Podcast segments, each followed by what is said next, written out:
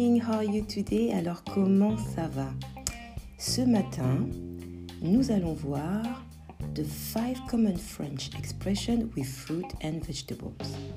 So I was very surprised to see how many expressions we have um, in our French language where we use fruit and vegetables. Okay, let me give you one. The first one is tomber dans les pommes. Tomber dans les pommes, it actually means fainted.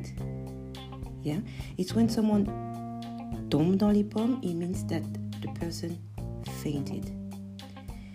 Um, another one, oh, how can you use this sentence? Um, for example, you can say, Oh, je ne me sens pas très bien. J'espère que je ne vais pas tomber dans les pommes.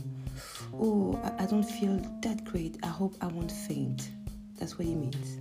Okay? The second one is raconter des salades. Mm-hmm. That's exactly what you hear salad. So basically, it means to tell a lie, to tell um, something that is not true. Okay? Um, for example, you can say, Ah, arrête de raconter des salades. Stop telling lies. Okay? That's something like this you can say. Um, the third one will be c'est un navet. Un navet.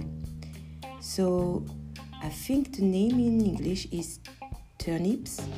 Um, I personally don't really like them, but um, if you do, let me know in the comments. And uh, so basically, it means that the movie is really, really bad. Then you can say, c'était vraiment un navet, ce film. This movie was really, really bad.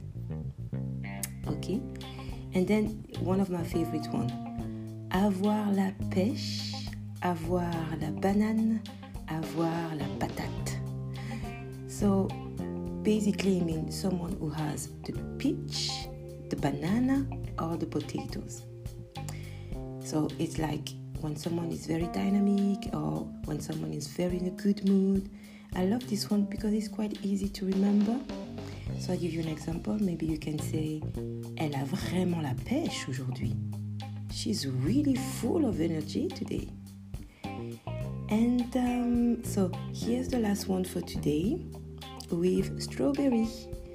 Ramener sa fraise.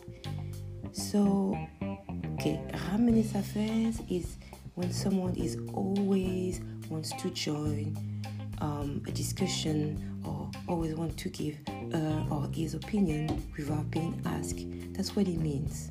Ramener sa fraise. Okay, so literally it means bring it strawberry.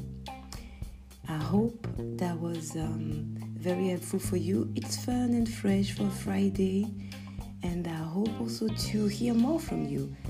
Get back to me, send me an email, let me know how you feel, and uh, if there's any topics that you would like me to talk about, I would be very happy to do so.